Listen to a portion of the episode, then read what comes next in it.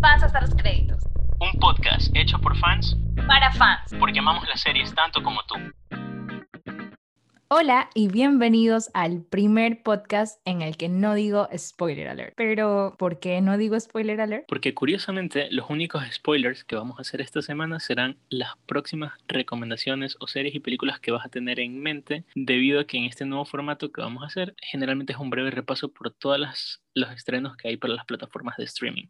Pero, ¿qué plataformas de streaming? Bueno, vamos a ver Amazon Prime, Disney Plus, Netflix y HBO Go. Comenzando por Prime Video. El día 1 de febrero vamos a tener Un Príncipe de Nueva York. Sí, 1 de febrero. Probablemente cuando estés viendo esto ya haya pasado, pero ten en mente la película que te vamos a decir. Un Príncipe en Nueva York es considerado uno de los clásicos de la comedia contemporánea debido a que fue protagonizada primero por Eddie Murphy, fue una de las películas que lo catapultó como actor y curiosamente se estrena en Prime Video en febrero porque en marzo llega la segunda parte. Décadas después, con un nuevo formato, pero tiene muy buena pinta y por eso está la primera como primera recomendación.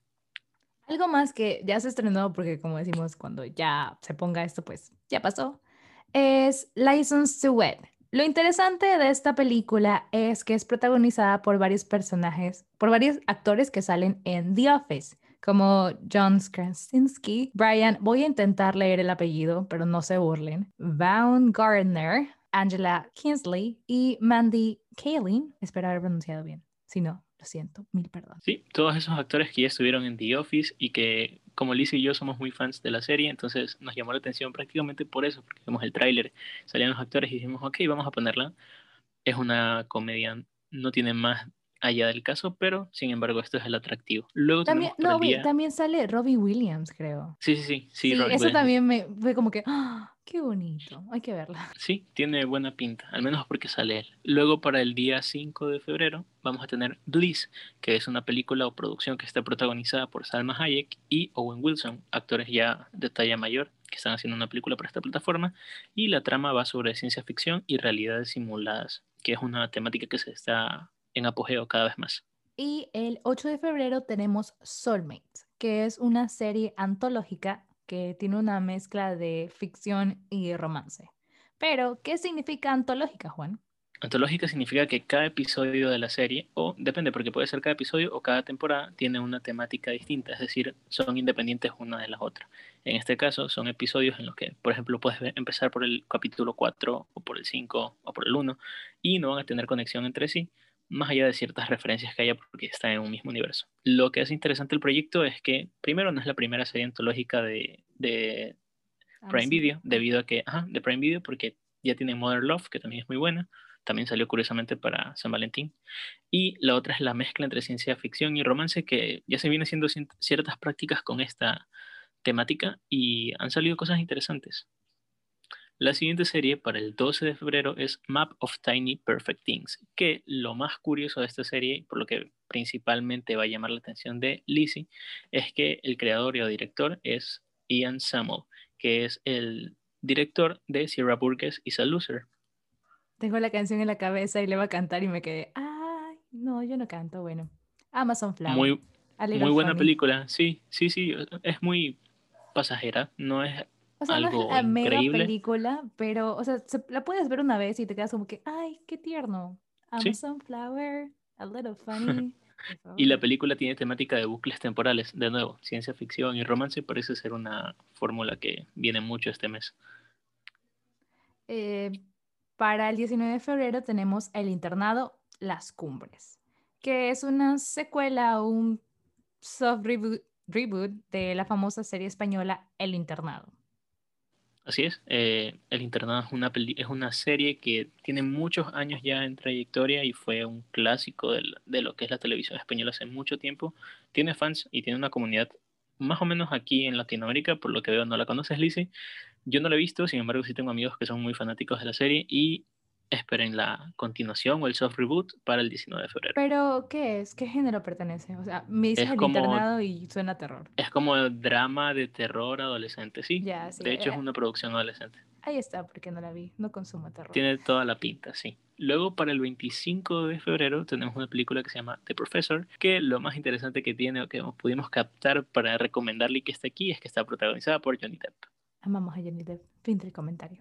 Y por último, tenemos el 28 de febrero Lego Movie 2. La verdad es que estoy muy emocionada por este estreno porque por alguna extraña razón no la vi. O sea, yo amé Lego Movie, la primera, pero la segunda no la vi, se me pasó por alto. Y creo que esta es una muy buena oportunidad para al fin poder verla. Fíjate que con Lego Movie es muy curioso que hubo este efecto de que mucha gente vio la primera, fue aclamada por la crítica, mucha taquilla, pero sin embargo la segunda parte pasó muy desapercibida. Quizás no, la, no hicieron gastos de marketing o no hubo tanta publicidad como otras películas, pero a pesar de que la crítica la sigue diciendo como una muy buena, no, no mucha gente la ha visto, así que tenemos esta oportunidad para verla en Prime Video. Yo creo que fue porque estuvo muy poco tiempo en cartelera. Quiero creer que fue eso. Fin Puede ser uno de los motivos. Y con eso terminamos Prime Video. Avanzamos con Disney Plus. Sí, Disney Plus en su catálogo de estrenos tenemos dos principales a mencionar, que son temporadas que ya se estrenaron en enero, pero que como Disney tiene este formato de que cada viernes hay un estreno nuevo, te sigue trayendo capítulos y que curiosamente va a llegar al final en este mes. Eh, series como lo son Por Dentro de Pixar y WandaVision. Por Dentro de Pixar, curiosamente, Lizzie pudo ver un episodio hoy día y Sí, curiosamente hoy me dijo que le gustó mucho. me encantó, la verdad salí motivada. Fue, por ejemplo, el primer episodio te habla de la importancia de trabajar en equipo. de- Pixar habla bastante de experiencias personales, de coger todo lo que te aterra y transformarlo en una película, pero no, no con lo convencional, sino buscar algo revolucionario. Y yo quedé así choqueada y no sé, por ahí andaba llorando porque es bastante emocional, pero es porque también ando emocional. Pero recomiendo mucho, me encantó. Salí motivada, emocionada. Fue... Y son cortísimos. Cuando yo los vi me quedé, ¿ya se acabó? ¿Por qué se acabó? Quiero más. Entonces sí. Y pues WandaVision, muy bien. WandaVision, ya saben que tenemos el podcast todos los lunes. Entonces ahí estamos compartiendo curiosidades, secretos, teorías, alguna que otra payasada, porque así somos. Que esto sirva como promoción para decir que hablamos de WandaVision. Todos los viernes se estrena, todos los lunes estamos con un nuevo episodio, relatando lo que está pasando. Otra serie curiosa que llega a Disney Plus es el 5 de febrero, Los Elegidos de la Gloria. Lo interesante de esto es que es la primera serie de Disney que trabaja junto con National Geographic. Creo sí, que curiosamente, lo que había pasado con esto de aquí es que National Geographic muchas veces se trata de documentales y todo esto. Disney, por su parte, está muy, muy aislado de ese mundo. Sin embargo, al ser la primera producción juntas, lo que tratamos de hacer es que forman este tipo de ficción, pero histórica y con muchos datos que sí son y sirven como reales. Como tal es la competitividad por llegar a ser astronauta, pero protagonizada y siendo ficción. es que lo interesante es que la, la historia que tiene Disney con los documentales es que es de animales. Entonces, ver algo nuevo en esto es como que interesante. Sí, sí, y que no está hecho en formato, en formato documental. National Geographic casi siempre ha sido documentales y esta vez que abarquen una ficción con el, Como con el mix. presupuesto que tenga Disney. Ajá, Es un mix que le da algo realista, no sé. Espero puede resultar eso. muy interesantes. Luego la otra que tenemos es Canta y Atrévete, Canta y Conecta, algo así. Canta, y conecta, canta y conecta. Eso mismo. Sí, es que la tenemos apuntada como la de Yatra La de porque no sé cuál de los dos lo puso así, pero que llega el 19 Yo de febrero. fui. y es un reality show musical y de hecho es la primera producción de Disney en Latinoamérica, de Disney Plus, porque Disney Channel ya tiene otras producciones, pero aquí estamos exclusivamente hablando de Disney Plus. El chiste o el lo- más o menos lo que va a pasar es que ya traes el como que el conductor y el premio de este reality show es tener un single con Sebastián Yatra, lo cual parece bien, hasta yo me inscribiría. No canto, pero quiero conocer a Yatra. Es más, conozco a Yatra, te conté. No, sería una muy buena anécdota. Eh, en resumen, yo estaba en un avión, una niña gritó, miren a Sebastián Yatra, y yo, ¿eh? ¿Quién? Aquel tiempo no lo conocía, lo vi, dije, no me interesa, seguiré caminando. ¿Quién eso- diría que ahora estás muy interesada por un reality show de él Sí, cuando hace tiempo lo tuviste tan cerca? Cada vez que me acuerdo me duele. En fin, regresando acá. El 19 de febrero también tenemos a Flora y Ulises, que es Sí. una película, ¿vas a decir?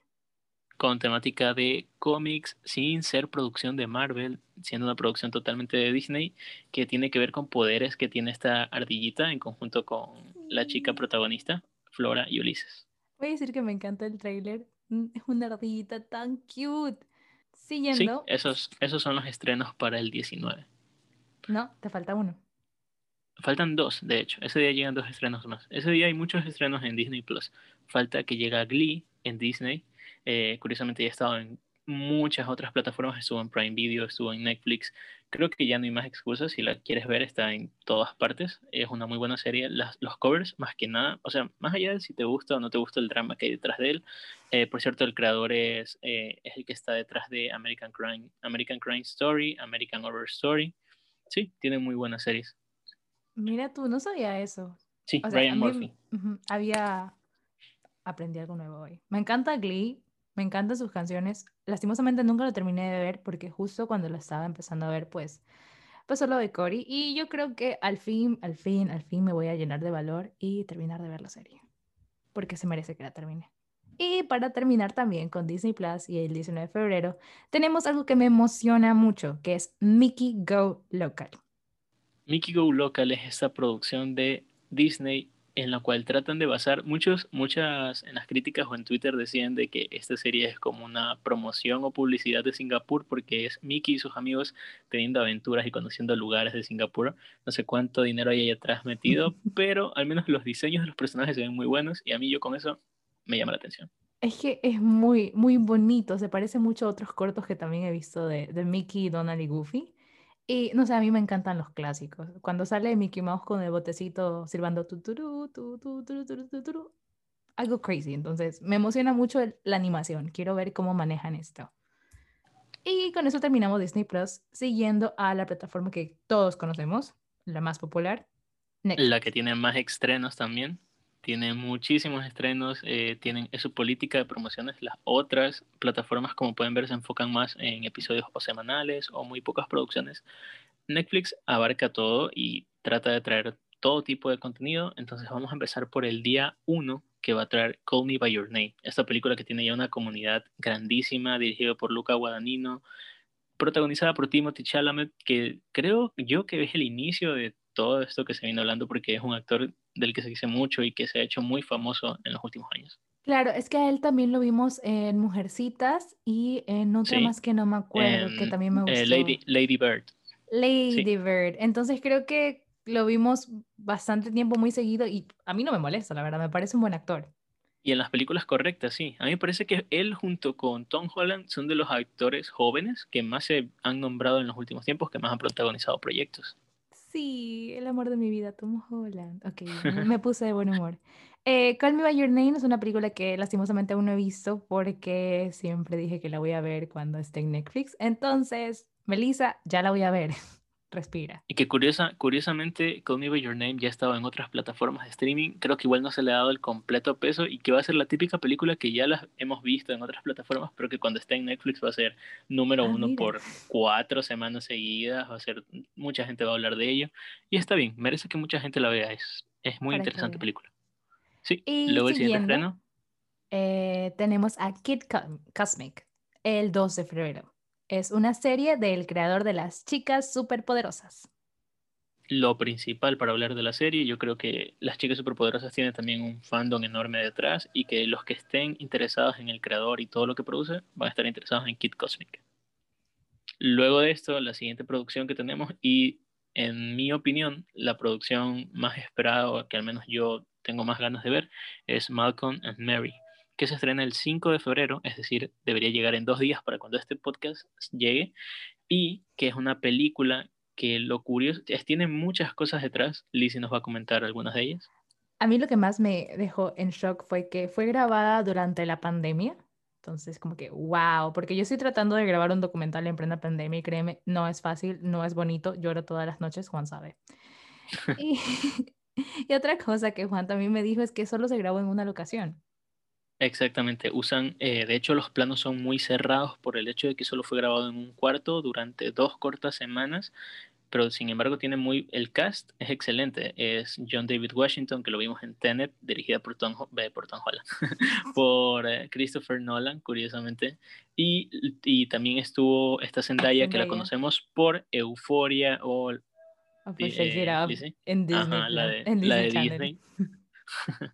pero Euforia fue conocida, o ahí fue más reconocido, tomó más ámbito actoral Zendaya y curiosamente está actuando en esta producción porque el director es el creador de Euphoria, es Sam Levinson, y la película es muy, muy de él, es como un relato de autor, porque tiene que ver mucho con la crítica del cine y su opinión a través del tiempo en base a una pareja o una relación tóxica.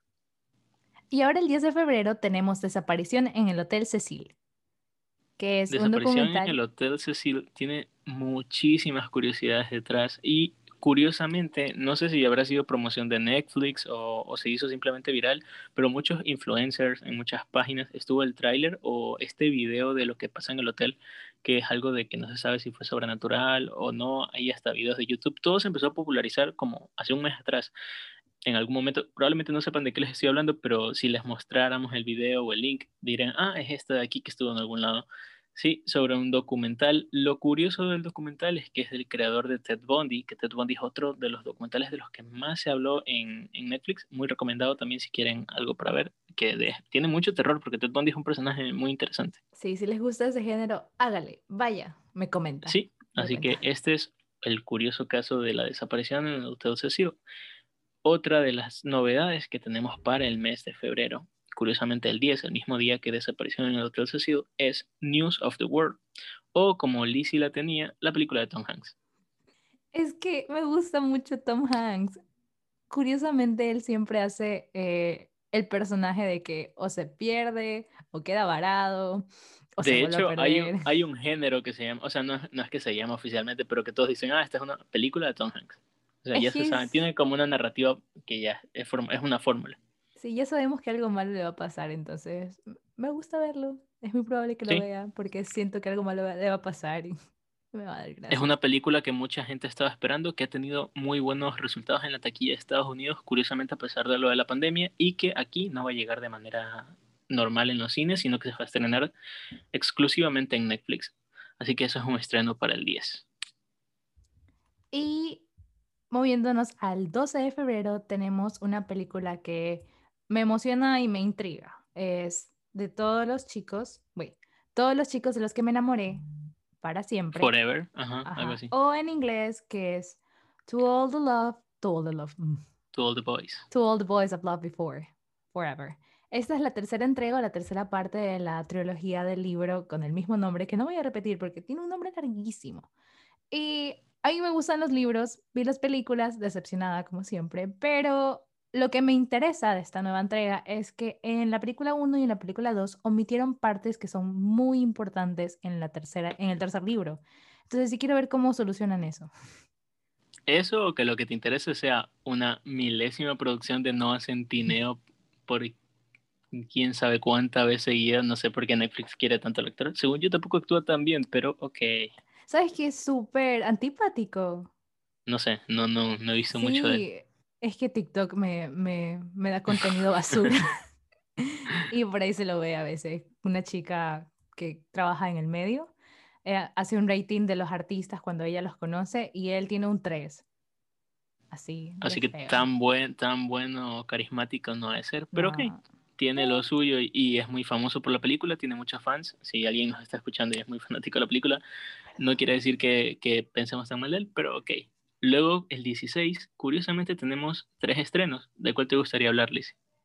Eh, empecemos con El pianista, porque es un clásico contemporáneo del cine que me parece muy interesante. Desgraciadamente aún no lo he visto y creo que esta es una muy buena oportunidad para verla y por todo el contexto que hay detrás, lo bélico, lo de, la, lo de los nazis, hay mucho que hablar del pianista, en su momento fue muy aclamada por la crítica y me parece una, una muy buena opción para ver. Otra película que tenemos ese mismo día es Danish Girl, que Danish Girl tiene este fenómeno en Netflix, que es una película que sale y entra al catálogo muchas veces, está de nuevo y siempre es una buena excusa para ver a Eddie Redmayne participando o protagonizando uno de sus mejores actuaciones y papeles que yo creo que una vez en su vida hará porque es un actorazo, pero para mí no creo que pueda mejorar lo que hizo en Danish Girl. La verdad es que Danish Girl es una de las películas que más me encantan porque yo veo esa película y salgo emocionalmente saturada, pero motivada. No sé, es, a mí me encanta lo que es el arte, pintar y ellos mezclan bastante bien esta, este concepto de arte y, y lo que es el personaje en sí, no se los separa. Entonces, no sé, yo salí enamorada de ahí. Sí, Y hay muchísimo que hablar de Danish. Girl. Siguiendo Pero con el último estreno que tenemos para el 16 de febrero es Misión Safari, que nos va a contar Lizzie de qué trata. No, ya no quiero, habla tú.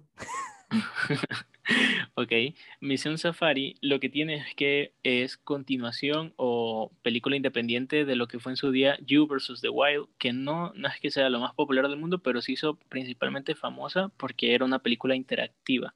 Y este mismo formato sigue con la aquí. Son situaciones que pasan en lugares eh, desérticos o salvajes y tú eres el que va a decidir por qué lado quieres que el protagonista se dirija, aunque ya sabemos que estuvo grabado, así que obviamente tiene su trampita, pero son cosas que Netflix, al menos a mí me parece pionera en hacer esto en plataformas de stream. Es, es entretenido porque es como esos libros de aventuras que tú escoges el, el camino. Y yo me acuerdo de pequeña que pasaba horas en esos libros porque quería leerme todos los finales.